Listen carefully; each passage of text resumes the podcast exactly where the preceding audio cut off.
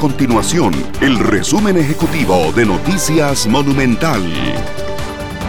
Hola, mi nombre es Fernanda Romero y estas son las informaciones más importantes del día en Noticias Monumental.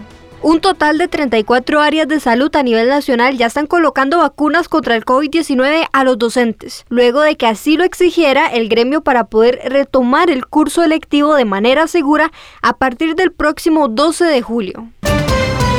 El área de salud de Cartago tiene un rezago importante en cuanto a la colocación de vacunas contra el COVID-19 en el grupo 2, mientras que hay otras áreas de salud que incluso ya van por el grupo 4. Así lo reveló una reciente auditoría de la Caja Costarricense de Seguro Social, donde se alertó que más de 3.476 adultos mayores de 58 años aún no han sido vacunados contra este virus.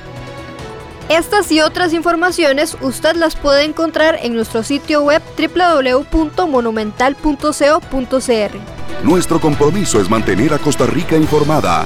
Esto fue el resumen ejecutivo de Noticias Monumental.